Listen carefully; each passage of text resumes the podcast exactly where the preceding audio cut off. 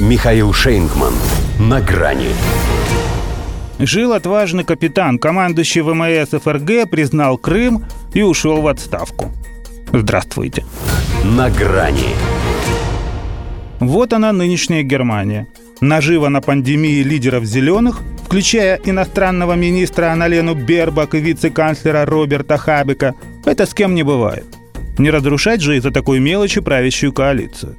А разрушить карьеру за правду – это пожалуйста. В ней же, правде то есть, как сказал тут нам на днях глава правительства Олаф Шольц, вся сила. В их случае, видимо, обратное. Зато теперь вице-адмирала Кая Ахима Шенбаха знают все. Кем он раньше был? Командующий ВМС, ФРГ, кадровый военный с огромным опытом морской службы и на штабных должностях в Министерстве обороны.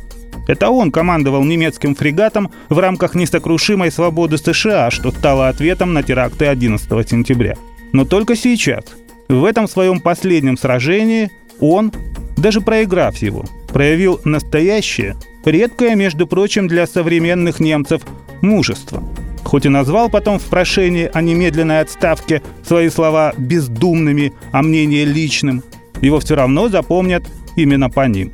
Крым никогда не вернется, слухи о желании России вторгнуться на Украину – это ерунда, Путин заслуживает уважения, сказал и ушел.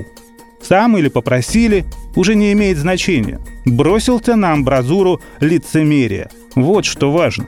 В Германии, пожалуй, больше, чем где бы то ни было в Европе, ощущается эта внутренняя биполярка, ставшая следствием раздвоения мира. В ней мейнстрим выживает Nord без которого она может и не выжить.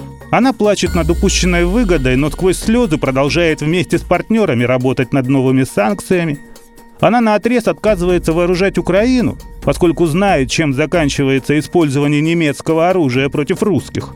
И в то же время не может отказать этому ничтожеству по фамилии Мельник, терпимость к хамству которого нельзя оправдать даже отношением и к Киеву, и к его послу, как к юродивым. Канцлер Шольц воздерживается от визита в Белый дом, чтобы не выслушивать там наставления о том, как вести себя с Россией – но не допускает и мысли о том, что сплетни, распускаемые этим самым домом о российском вторжении, могут быть всего лишь подготовкой к собственной провокации. История вице-адмирала – это переход на личность всей этой государственной борьбы эго с альтер-эго. По факту сплавили его, но ведь приплыла-то страна. Если в ее армии больше нет боевого офицера, зато остается Кристина Ламбрехт, Женщина может приятная во всех отношениях, но точно не в военном, поскольку надо совсем не знать матчасть, чтобы угрожать России. А может, Шенбаха уже просто достала, что все министры обороны в ФРГ такие женщины. Ведь третья пошла. Вот и решил уйти красиво.